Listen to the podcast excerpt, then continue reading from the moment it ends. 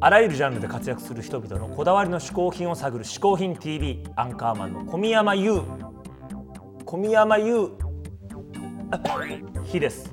ここで解説しよう。嗜好品とは風味や味摂取時の心身の高揚感など味覚や収穫を楽しむために飲食される食品飲料や喫煙物のことである。この概念は日本で生まれたものであり日本独自の表現である。今回嗜好品を紹介してくれるのはこの方。筋肉少女隊の大月健二さんです。大月健二さんの嗜好品はどんなものでしょうか？大月健二です。えー、そうですね。私の紹介する嗜好品はまずこちらですね巻き尺、えー、メジャーメジャーっていうのか？などとも言いますね。僕あの小説も書くんですけれどもえっ、ー、とね机大体ねこうなんかねいろんなところで書くんですよ。っていう場合に机の高さはどうなのかと思った時にね大体机その書きやすい机と書きにくい机があるってことが分かってきてそれは高さに由来するんじゃないかと思ってある時巻き尺で測ったらえっ、ー、とね71センチの机大体ね机ってね71から75までなのね。で73センチが一番多いんですよ。でねやっぱり73ぐらいあると僕の場合は74から5ぐらいがベストかな。で71センチになるとちょっと書きづらいっていうこととか。で場合によってねはね70センチしかなかったりそういう場合非常に書きづらいということがね分かってきてそれ以来、えー、何かあると巻き尺を持っていってこういろいろこうこの机は何センチかとか測ったりとかですね。あとこうあなんかそうしたらこの椅子はなどのぐらいあるんだろうとかね。これ今そうですね。ちょうど、えー、ルノワールの椅子は54センチですね幅が。とかねそういうことをこう何の意味もないんですけどもね計り癖がつけました、えーえー、今僕の中で、えー、流行っている嗜好品の一つはこの巻き尺です。大月健二さん一つ目の嗜好品はメジャーでした。およりよりよりねえねえそこで何センチ？これで80センチだなこれ。それじゃ縦だと何センチよ？80センチだよ。えー、調子いい時の80センチはもうちょっと80センチなんだけど今の80センチは典型的な80センチなんだね。うんまあ精神的にも肉体的にも80センチだな。よしもっと長い80センチ目指して頑張るぞ。よしということで大月健二さん2つ目の嗜好品をよろしくお願いします。こちらですね月刊ムー、えー、これですねまあ世界の謎と不思議に挑戦すると、えー、沖縄ムー大陸の元凶マー大陸の謎とかね最新 UFO 事件ファイル公的中立ラドン地震予知法これラドン温泉で、えー、地震を予知するんですかね。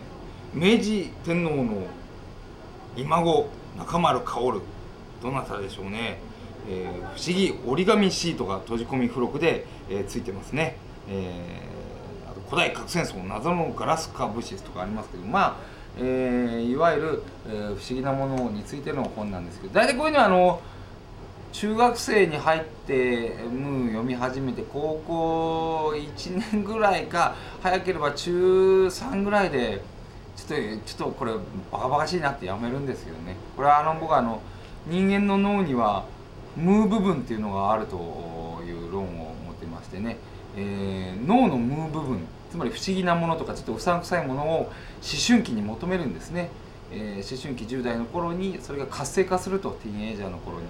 で大体大人になるに従ってそういう無脳の活性化は、えー、終わるんですね、えー、ですから人によって、えー、ムーの脳のあ脳のムー部分がずっと活性化している人あるいは、えー、もう40を過ぎてえー、ね、もういい不惑の年になってから脳のムー部分が活性化する、えー、大月健二のような人間がいるんですね。最近僕はあの脳のムー部分が活性化し始めて中学以来またムーを、えー、購読するようになってました。面白いですムー、えー、チュパカブラ土の子、えー、モケレムベンベ、えー、この辺りの写真が迷子迷子ドーンドーンチュドーンと載ってるんですね。モケレムベンベってなんだ？ツチノコってなんだ、えーねえーチュパカブラってなんだ？いろいろ思うかもしれませんがそういうことは各自で、えー、Google かなんかで検索ねあのネットで検索、えーして調べてください。嗜好品はこの、えー月刊ムーでした。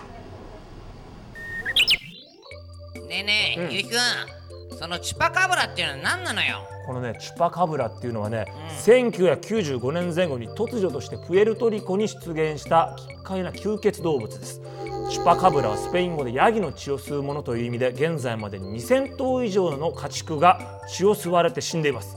被害に遭った家畜から血が一滴も残っていないということで家畜だけではなく鹿や狐などの血も吸うそうですよ。